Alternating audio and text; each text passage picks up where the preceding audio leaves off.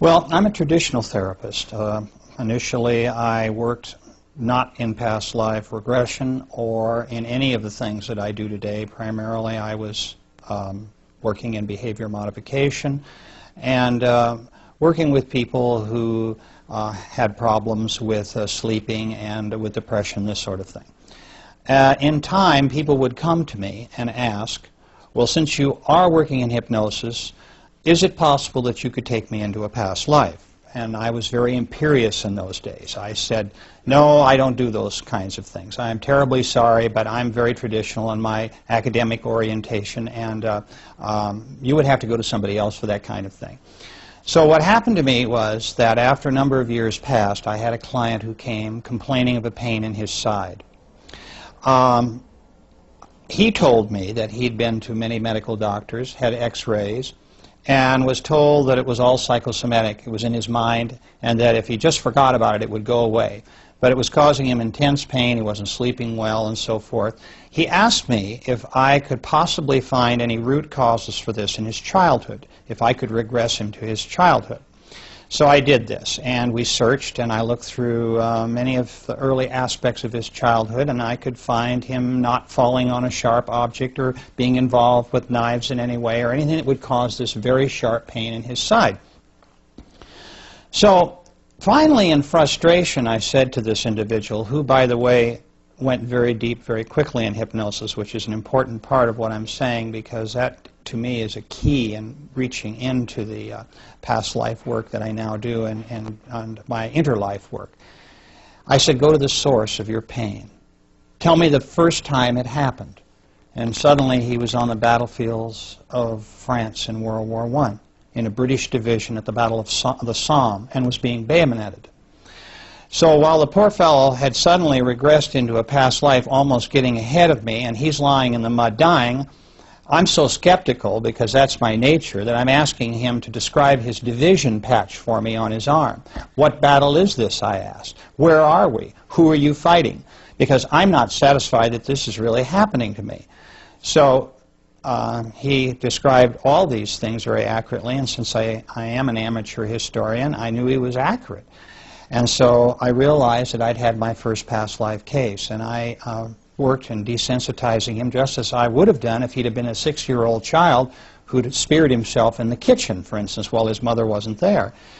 So from that case, I realized that um, that past life regression was very real. I was still somewhat skeptical. I did a lot more experimenting, of course, and working with people, and a lot more time passed. And then what happened to me was another case, almost by accident. A lady came to me who complained of loneliness and isolation in society, and she felt that she was not really a part of this world, that she just felt so disoriented with the life that she was living and the people that were around her, she was thinking of suicide. And so, again, I worked with this lady as I had done with this man, but not in past life work. Um, we, we talked about a lot of childhood issues. I put her in hypnosis. We worked a lot with uh, her early life and so forth, and uh, really didn't come up with anything. So, like with the man I just spoke about, I asked this lady, go to the source of your loneliness and lack of companionship. And again, she was very somnambulistic. She went very deep very quickly. Uh, she was a very good hypnosis subject. And she said, I see them all right now, my companions, they're here in front of me. And I thought, you know, what are we talking about here? Are is this a bridge group? Who, who, are these people? And she's staring at my office wall with a glazed look, and, and she sort of, her eyes are fluttering. And she's saying to me, uh, no, no, no, these are my spiritual soulmates. And there are eight of them, and she described who they are. And I couldn't believe this. There just chills went up and down my spine that I had actually, I was talking to someone who was talking about a life between lives. And this is an area of which I had no experience and I'd read no books on. There weren't many books even touching on the subject. So from that case, I began to really research the area between lives. And I soon, as my practice, as time went on, my practice, I changed it to working basically with people who want to know about their immortality. People who now come to me who are interested in finding out who they really are, who their soulmates are, what their spirit group is like, why they are here on earth, and so forth. To me, these are the profound questions in life.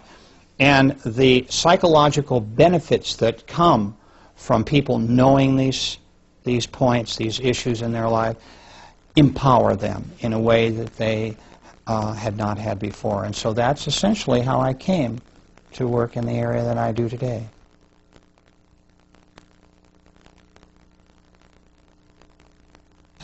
You've got two types of people. Those that understand hypnosis and the power of hypnosis and realize that it's, uh, it's for real. The AMA, I might add, has accepted hypnosis uh, as a medical tool since 1958, which is rather late considering how long it's been around. But the point I want to make is that people do not hallucinate in hypnosis. The conscious mind is not unconscious. It's very aware of what is going on around at all times around the subject.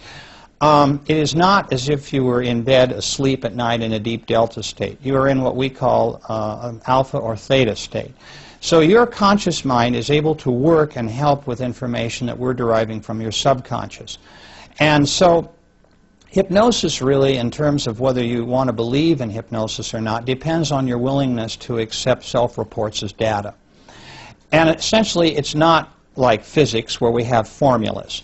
Uh, in terms of scientific proof, one could argue that's not possible. All I can tell you is that I was a skeptic at first about the whole process of past life regression and working in the life between lives. And what convinced me that it was real and that the, my patients were telling me everything that had actually happened to them in the past was their consistency of their reports.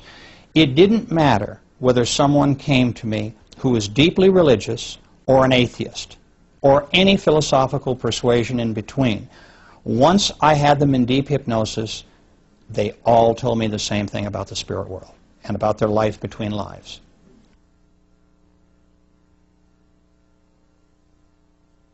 At the moment of death, you rise above your body and you look back at it.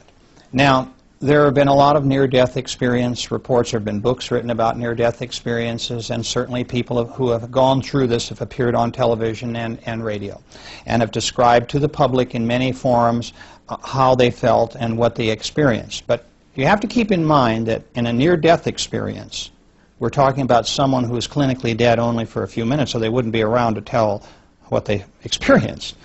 In my case, I have a client in, in hypnosis for some three hours, questioning him about these things. They're also in a relaxed state. They're not undergoing any body trauma.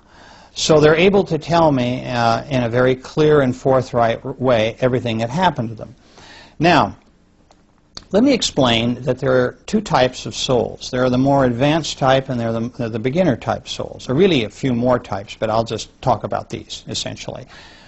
Um, the beginner soul, that is, the person who has not lived all that many lives, sometimes have, has difficulty separating from their body. And not that they're not released at the moment of death, but they hang around they want to go to their funerals, and we're so vain. You know, these people will describe how um, they want to find out who's coming to their funeral, who's bringing flowers, um, how much respect is their body being shown, you know, uh, being cremated or putting into the, being put into the ground or what have you.